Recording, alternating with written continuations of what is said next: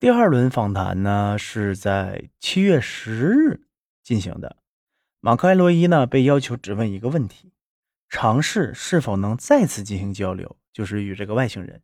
这个问题呢就是你为什么不和我们交流了？结果外星人真的告诉了马克·艾洛伊，说我没有停止交流，只是其他人的心里暗藏着恐惧。这句话呢，在马克·艾洛伊的理解的话。理解，就是他感觉其他人对这个外星人啊是有恐惧心理的，呃，就因为恐惧心理造成了不能够对话，这是主要的原因。那我们不相信这个外星人，或者说我们觉得他是一个恐怖的生物，或者是危险的生物，这个时候呢，人们就会产生这个恐惧心理，恐惧的心理就会造成这个精神上，呃。的这么一个交流，或者是心理上的一个交流无法进行，而马克·艾洛伊呢是一个很单纯的人，他甚至不知道军方上层的领导给他的这些问题，让他来问的目的是什么，所以呢，根本不是马克·艾洛伊在问。那当他什么都不知道，他很单纯的情况下，然后问一些不是自己想问的问题，他就没有这种戒备，然后呢，从而就能。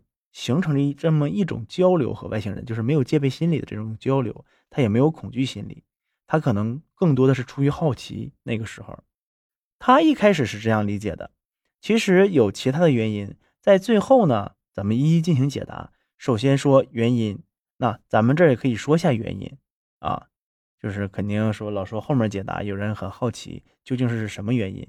其实马克·埃罗伊啊，是他们一直在找的一个人，这个人呢。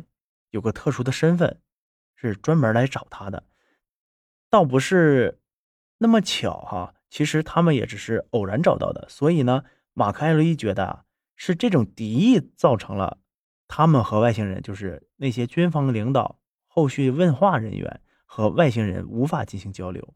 而马克·艾洛伊表示，当时他自己是非常愿意，就是十分情愿、十分积极的想参加这个工作。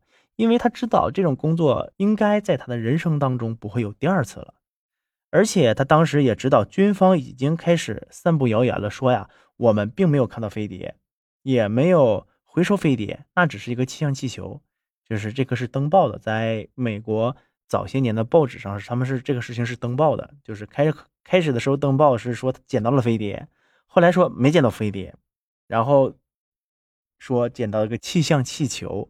发了一些那个气象气球照片什么的，那那个时候啊，他就知道这一定是个历史大事件，他是深刻的感觉到了这份工作的意义。据马克·艾洛伊在信中所说啊，说自从那天起，他每天的这个工作结束之后，就会被全副武装的人，还有几个黑衣人，就是穿着黑色的西服啊。黑眼镜是吧？黑腰带、黑皮鞋，就一身黑的人，然后把他护送到宿舍里，不能够与任何人接触。然后每天的饭呢，都会被送到宿舍里面。第二天睡完觉醒来之后，会继续被人带到这个审讯室去。就这样生活了好几周。那么第三轮访谈呢，是在另一个屋子里进行的。呃，这个屋子里面呢。据马克·艾洛伊描述啊，是有更多的这个单面反光镜，而且呢还准备了一个小小的沙发，因为这个外星人他的个子很小嘛，原先他坐着一个正常的椅子，就是可能感觉军方感觉他非常的不舒服，然后给他特意准备了一个舒服一点的椅子。那么这个第三轮的访谈内容啊，也是军方准备的，但是我们从问题的这个列表中，能明显的感觉到军方的意图。他们问啊，说你能够阅读或者书写地球的语言吗？外星人说不能。军方问你了解数字或者是数学吗？他说是。军方继续提问说你能够书写或者画出可以翻译成我们语言的符号或者是图像吗？或者说是图画也好，图像也好？他说不确定。军方又问：“你有没有其他的交流方式和方法，可以帮助我们更清晰地了解你的想法？”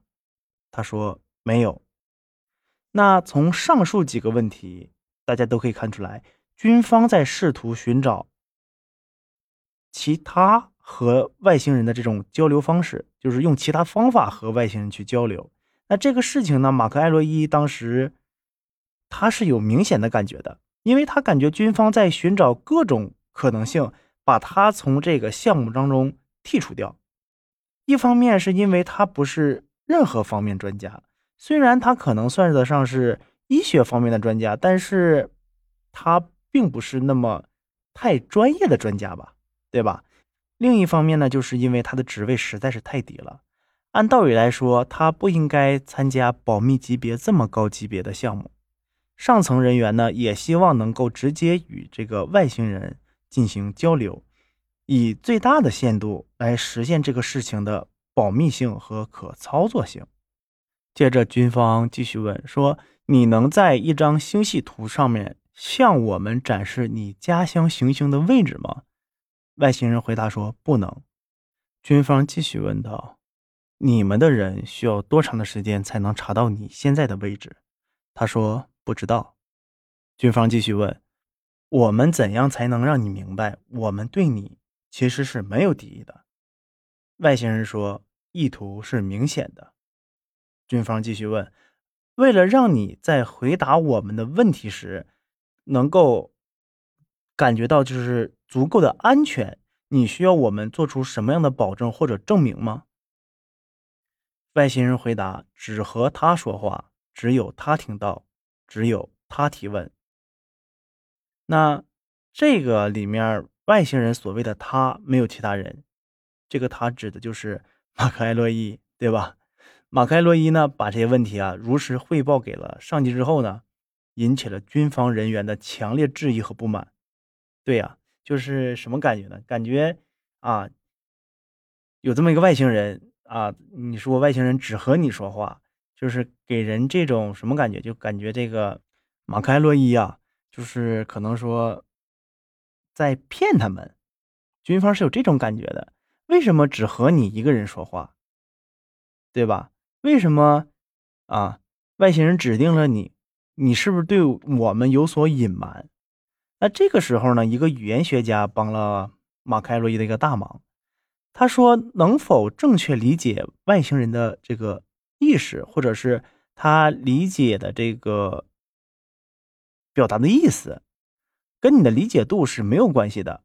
重最重要的是什么？最重要是我们双方要有一套共通的交流标准。”可以是一套共同的语言，或者是一套共同的符号系统，这些都是可以的。但是前提是共通的，你你用我也用，大咱们双方都在用。所以呢，军方后来得出一个结论，就是说，要么让外星人学习我们的一种语言，要么让我们去学习外星人的一种语言。显然，学习外星人的语言是不容易的，所以呢，他们就让外星人学习我们的语言。来跟他进行一个交流，然后就是直接对这个外星人进行沟通了，说你愿不愿意尝试去了解我们一种语言，方便我们更准确的沟通，更好的去理解你所表达的意思。外星人同意了，于是呢，他们向外星人提供了一个叫麦加菲系列的读本。这个麦加菲系列读本呢，是美国中小学。采用比较多的一个阅读材料，里面呢是那种插画的那种啊，精美的插画的，完了旁边有一些英文注释，其实跟咱们中国读物有一些很像，像小小孩子学的那个一个图画，图画旁边有有文字注注释，就是图加文字的方式去形容，让它更方便的去理解嘛。据马凯瑞寄来资料所说啊，这个方法很快就见效了。